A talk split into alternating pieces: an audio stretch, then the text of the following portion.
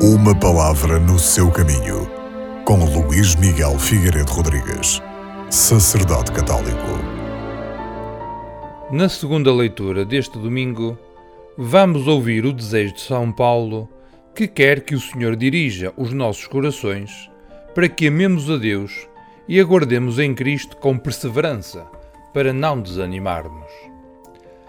A vida não se resume então aos anos que acabamos por estar nesta terra. Se assim fosse, os nossos horizontes seriam demasiado curtos, pouco dignos de uma existência com sentido.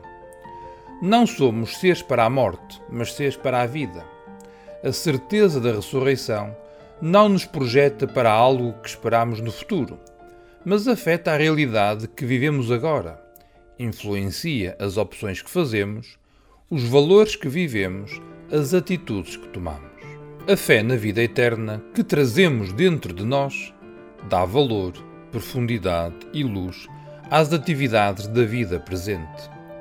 É a certeza da ressurreição que abre a nossa vida e a vida do mundo para o futuro eterno na presença de Deus, para a felicidade plena, para a certeza de que o mal, as fragilidades e a morte podem ser derrotadas e isto leva a viver com maior confiança as realidades do nosso dia a dia, a enfrentá-las com coragem e, ao mesmo tempo, com compromisso cristão.